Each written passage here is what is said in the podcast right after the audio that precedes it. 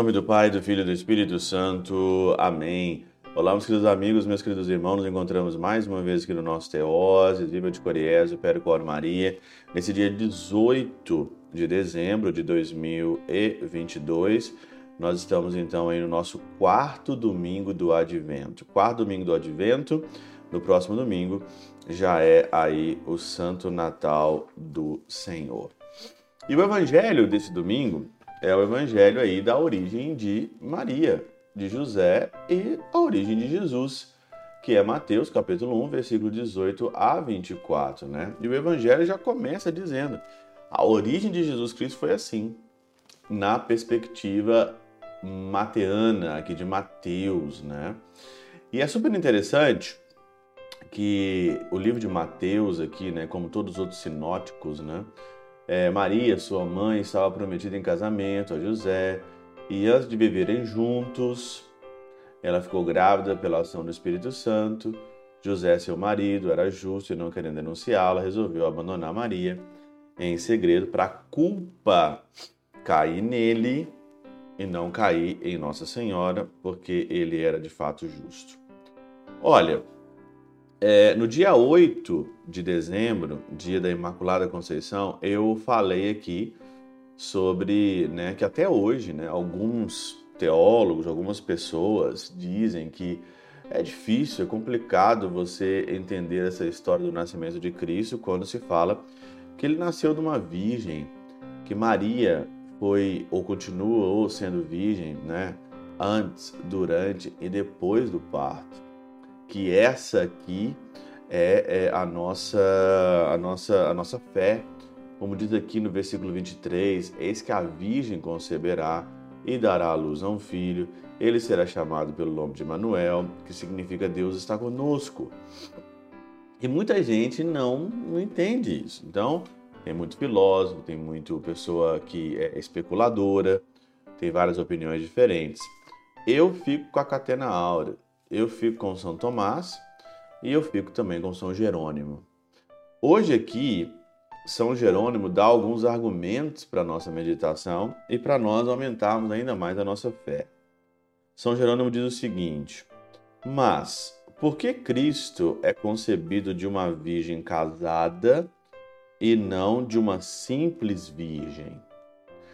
Por que, que tem essa coisa estranha, né? Casamento e virgindade? Porque José casou-se com Maria, eles permaneceram virgens, os dois, e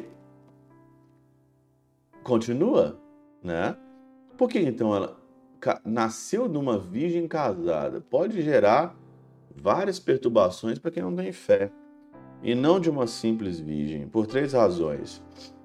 A primeira, para que, pela genealogia de José, se soubesse a origem de Maria. Então, Maria foi aí enxertada na genealogia de José, como a gente vê no capítulo 1 de Mateus. Então, é um desses argumentos. Segundo, para que os judeus não a apedrejassem como adúltera. Também tinha isso, né? Se aparecesse uma mulher grávida sem ter casado, meu Deus do céu naquela época de Jesus ali, pode ter absoluta certeza que ela ia ser apedrejada. Terceira, para que ao fugir para o Egito tivesse a consolação de um marido. Como é que Maria ia fugir sozinha para o Egito quando Herodes queria matar o menino? O Marte Inácio acrescenta uma outra razão para ocultar o demônio, para, para, para, para ocultar ao demônio o parto de Maria e que esse sempre cresce que Cristo havia sido gerado não por uma virgem, mas por uma mulher casada. Olha aí que legal. Para confundir o demônio. Porque o demônio, ele poderia falar assim: ah, Jesus vai nascer na corrupção, vai nascer aí no, no pecado, então vamos enganar mesmo aí. Ele é só faz as coisas erradas, mas ele nasceu de uma virgem por um plano, por um canal ali, vamos dizer, limpo, imaculado, para ele fazer tudo aquilo que ele fez hoje na, na terra, ou fez na terra, morrendo por nós, né, destruindo o último inimigo, não tinha como entrar ali. Santo Agostinho, ele comenta ainda aqui, ó, Jesus Cristo nasce, ademais, de uma mulher intacta, porque não era adequado ao direito divino que a virtude nascesse por meio de um deleite. A castidade pela via da luxúria e a incorrupção pela corrupção? E o que vinha destruir o antigo império da morte havia de descer do céu de um modo diferente. Obteve, pois, o cetro de rainha das virgens que gerou o rei da castidade. Por isso, nosso Senhor procurou por si um seio virginal onde fosse hospedado, para mostrar-nos que Deus deve ser portado por um corpo casto. Aquele que gravou sua lei em tábuas de pedra sem uma pena de ferro, fecundou o seio de Maria e pelo Espírito Santo, por isso diz o evangelista, achou-se ter concebido por obra do Espírito Santo.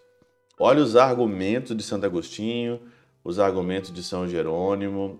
É só acreditar que o et verbum, né? Et verbum carum factum est. O verbo de Deus se fez carne e tudo foi preparado para ele. E nós só temos que reverenciar e acreditar, porque para Deus nada é impossível. Para Deus nada é impossível. Eu creio que para Deus nada é impossível.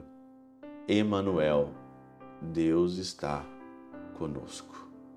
Pela intercessão de São Chabel de Mangluf, São Padre Pio de Peltrautina, Santa Teresinha do Menino Jesus e o Doce Coração de Maria, Deus Todo-Poderoso vos abençoe, Pai, Filho e Espírito Santo, Deus sobre vós e convosco permaneça para sempre. Amém.